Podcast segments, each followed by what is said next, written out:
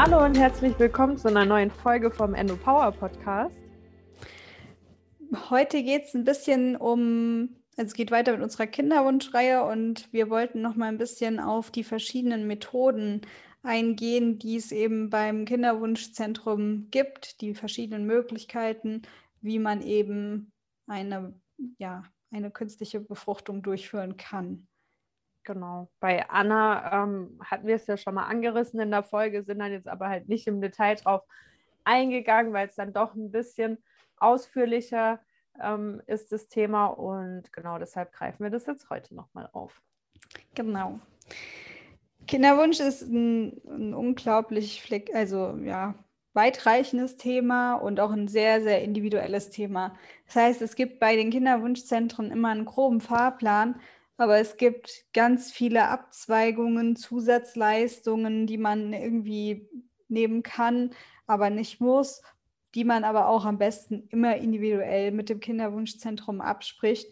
Wir haben halt jetzt nur die gängigen Methoden genommen, um mal so einen groben Überblick zu schaffen, was passiert da überhaupt bei den einzelnen Methoden.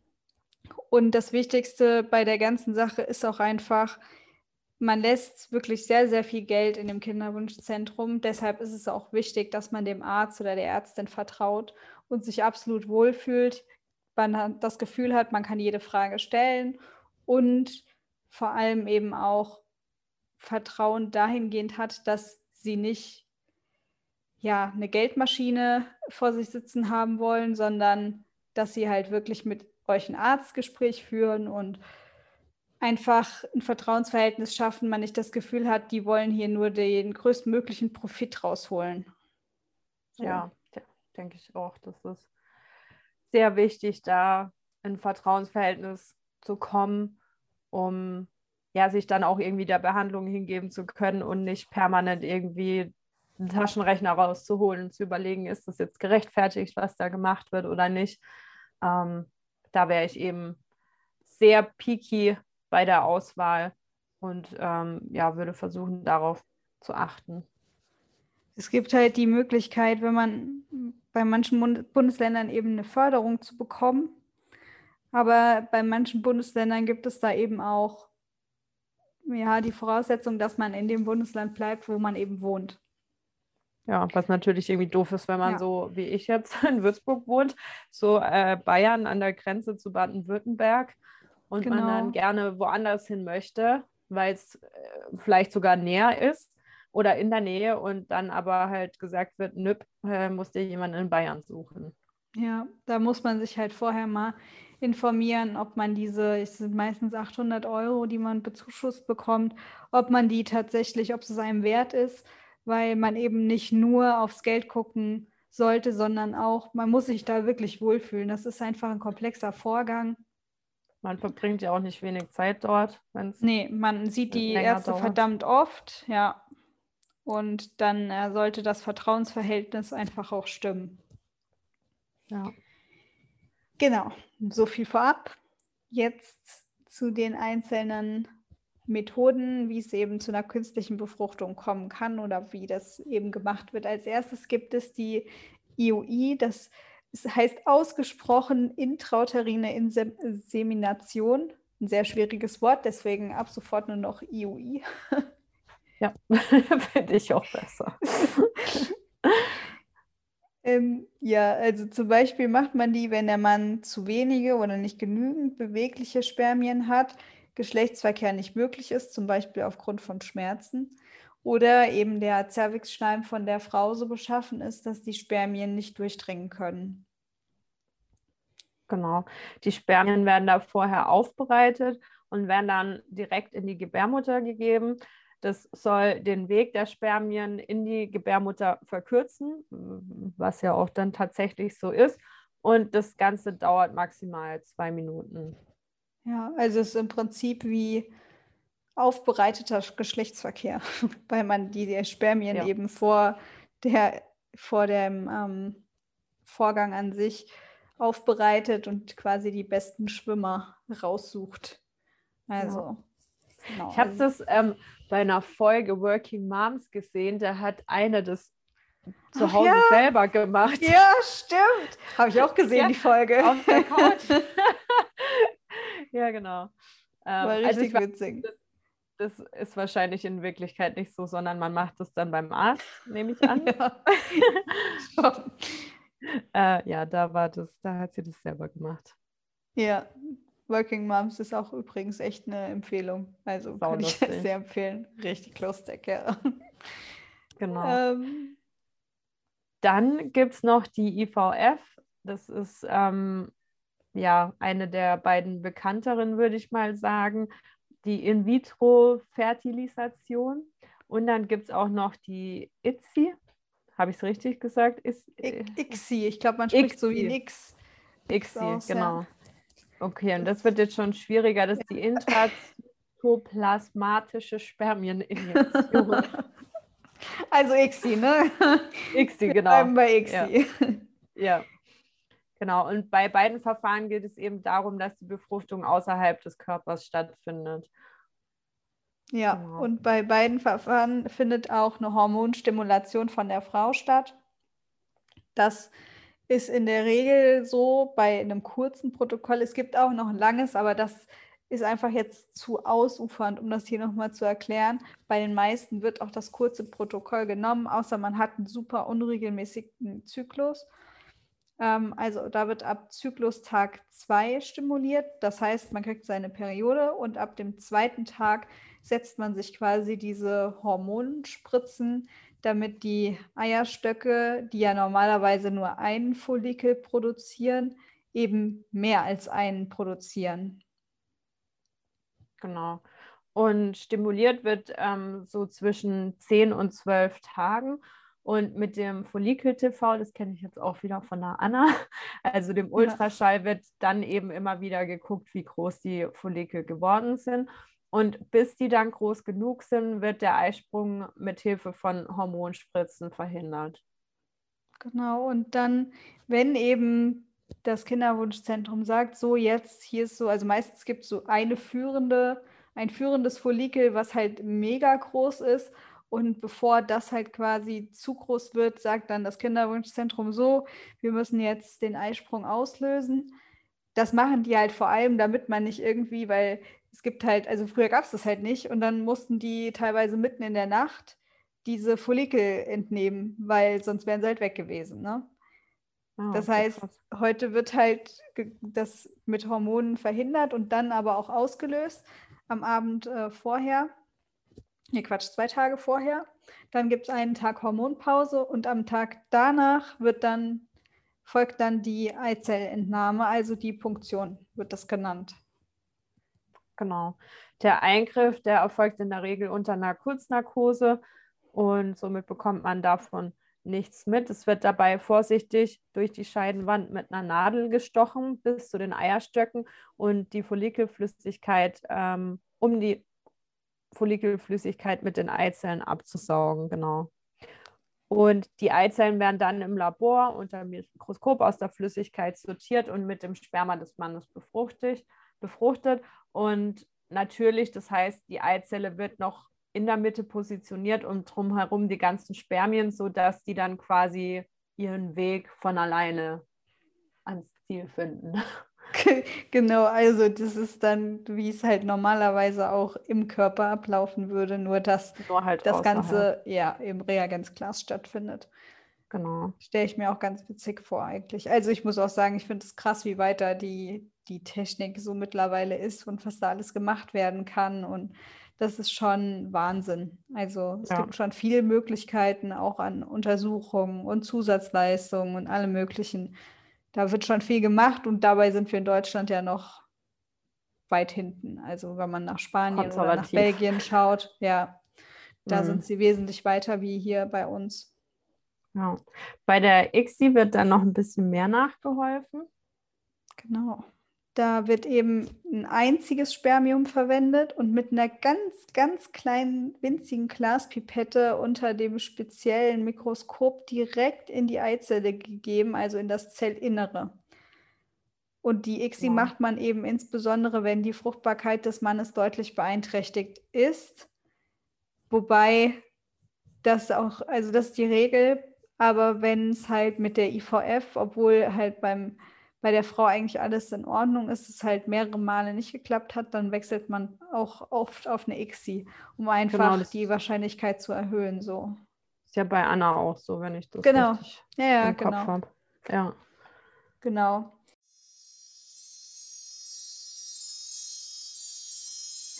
Hallo, ihr fragt euch vielleicht, was das jetzt ist, aber auch in dieser Folge haben wir eine kleine Überraschung für euch und dieses Mal geht es um Hanfgeflüster. Ja, wer uns bei Instagram folgt, weiß, dass wir beide große Fans von den CBD-Ölen sind. Meine persönlichen Favoriten ist das 10 bis 15-prozentige CBD-Öl und das CBD-Öl für die Nacht mit Melatonin. Und ihr spart jetzt mit Endo Podcast 15 Prozent auf das komplette Sortiment bei Hanfgeflüster.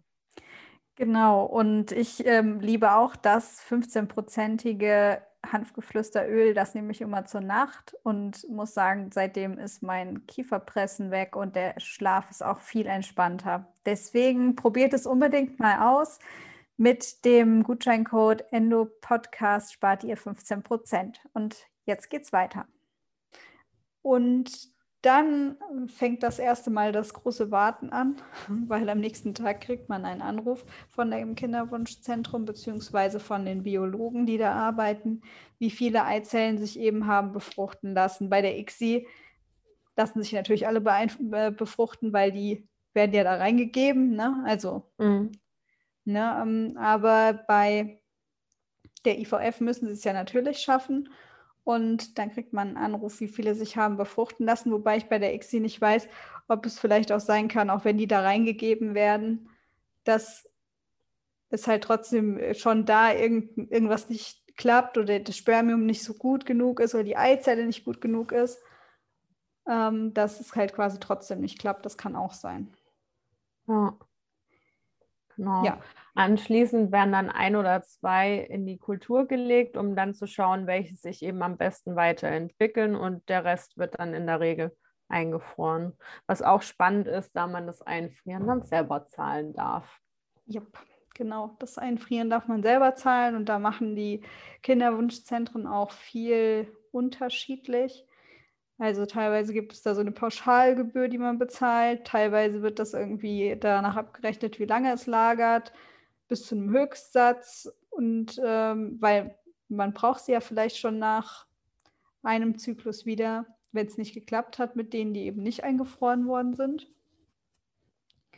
Da ist auf jeden mhm. Fall viel, ja, also ich meine, was man vielleicht noch dazu sagen muss, bei vielen wird halt ja auch so schon nicht alles bezahlt. Nur wenn man privat versichert ist, dann bleibt man auf jeden Fall mal auf dieser auf diesem Einfrieren sitzen und das ist ja noch ein sehr geringer Teil im Gegensatz zu dem, was oft bei gesetzlich Versicherten noch hängen bleibt, weil bei vielen halt auch nicht 100 Prozent dann bezahlt wird, selbst wenn sie in derselben Krankenkasse sind und so weiter und so weiter.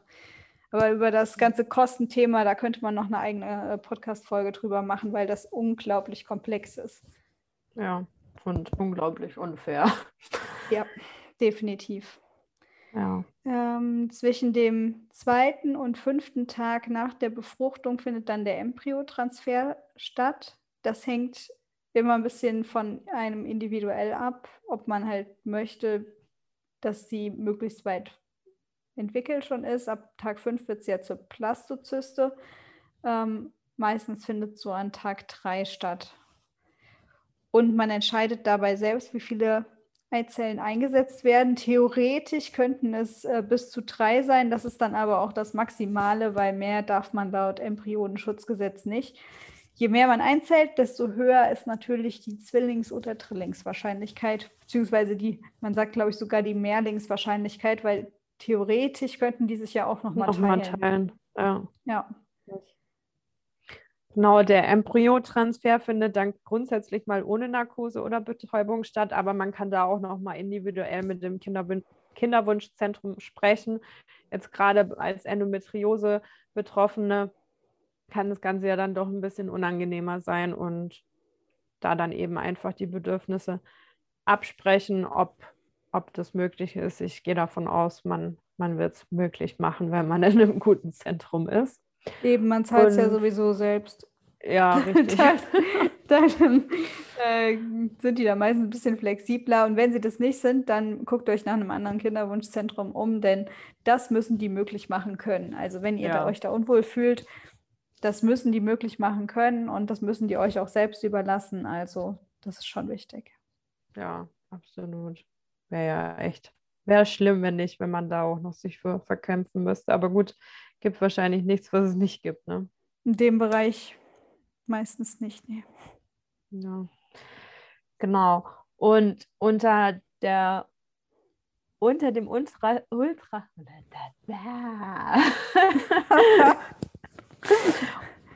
unter einem Ultraschalllicht wird dann ein Katheter über die Vagina in die Gebärmutterhöhle gelegt und dann kommt eben wieder der Biologe und führt die Flüssigkeit mit den befruchteten Eizellen über den Katheter direkt in die Gebärmutterhöhle ein.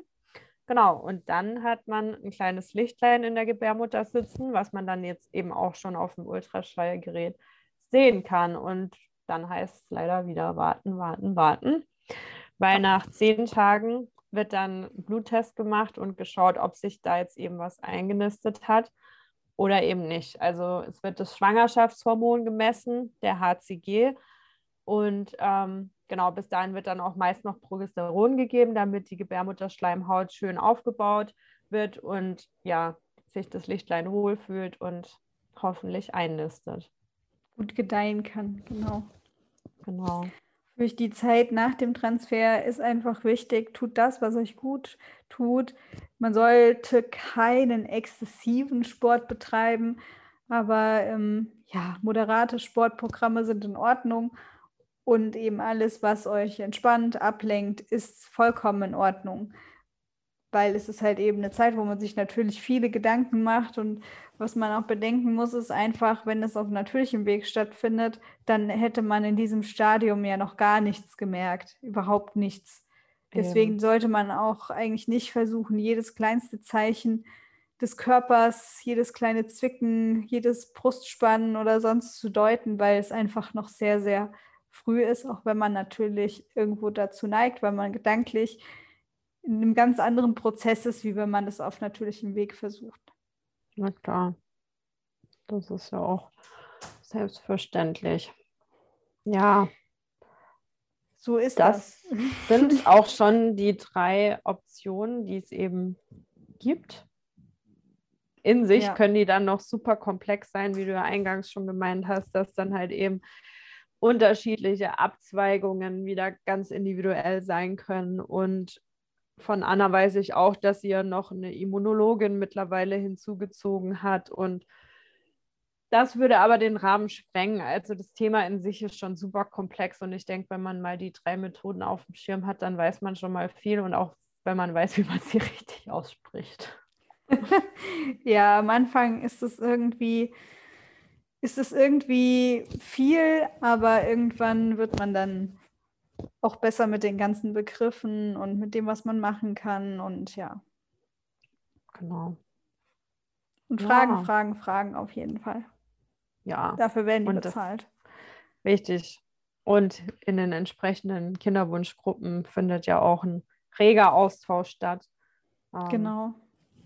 Genau. Kann man sich Ja. eben auch umhören. Ja, das war es eigentlich schon.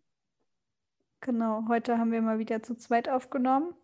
Ja, Ähm, nach wir langer Zeit. Ja, nach langer Zeit, nach vielen Interviews und setzen damit unsere Kinderwunschreihe mal noch ein bisschen fort bis zu unserer Sommerpause. Sommerpause, die im August Ja. sein wird. Genau. Ja. In der Zeit werde ich versuchen, alle Videos auf YouTube tagesaktuell wieder hochzuladen. Damit wir da Uh. nicht so, ja, das ist wir da nicht so ich gut. Ja. Ja. Genau. Ähm, wenn euch die Folge gefallen hat, freuen wir uns natürlich über eine positive Bewertung bei iTunes, denn einfach damit helft ihr uns so sehr, noch mehr Frauen zu erreichen. Und dann hören wir uns. Bei Spotify nächste- auch mittlerweile, oder? Ja, genau. Bei Spotify kann man halt nur Sterne hinterlegen. Ja. Bei iTunes kann man eine richtige Bewertung schreiben. Ich finde das auch immer schön, wenn bei iTunes halt mal was, also da kann man halt mal was lesen und ein bisschen mehr Feedback ja, geben. Richtiges ja. Feedback, ne? Ja. Genau, bei den, bei Spotify ist es irgendwie ja nur mit den Sternen, aber natürlich trotzdem genauso wichtig und halt viel schneller gemacht wie auf iTunes. Wenn ihr Wir freuen aber, uns über beide. Genau, wenn ihr Feedback geben wollt, könnt ihr auch jederzeit an unsere E-Mail-Adresse endopowerpodcast.gmail.com schicken. Da gucken wir auch jeden Tag rein. Genau. Und ja, das war's jetzt. Das war's. Dann, genau, das war's jetzt. Dann hören wir uns nächsten Sonntag. Genau, macht's gut, bis dahin. Tschüss. Bis dann. Tschüss.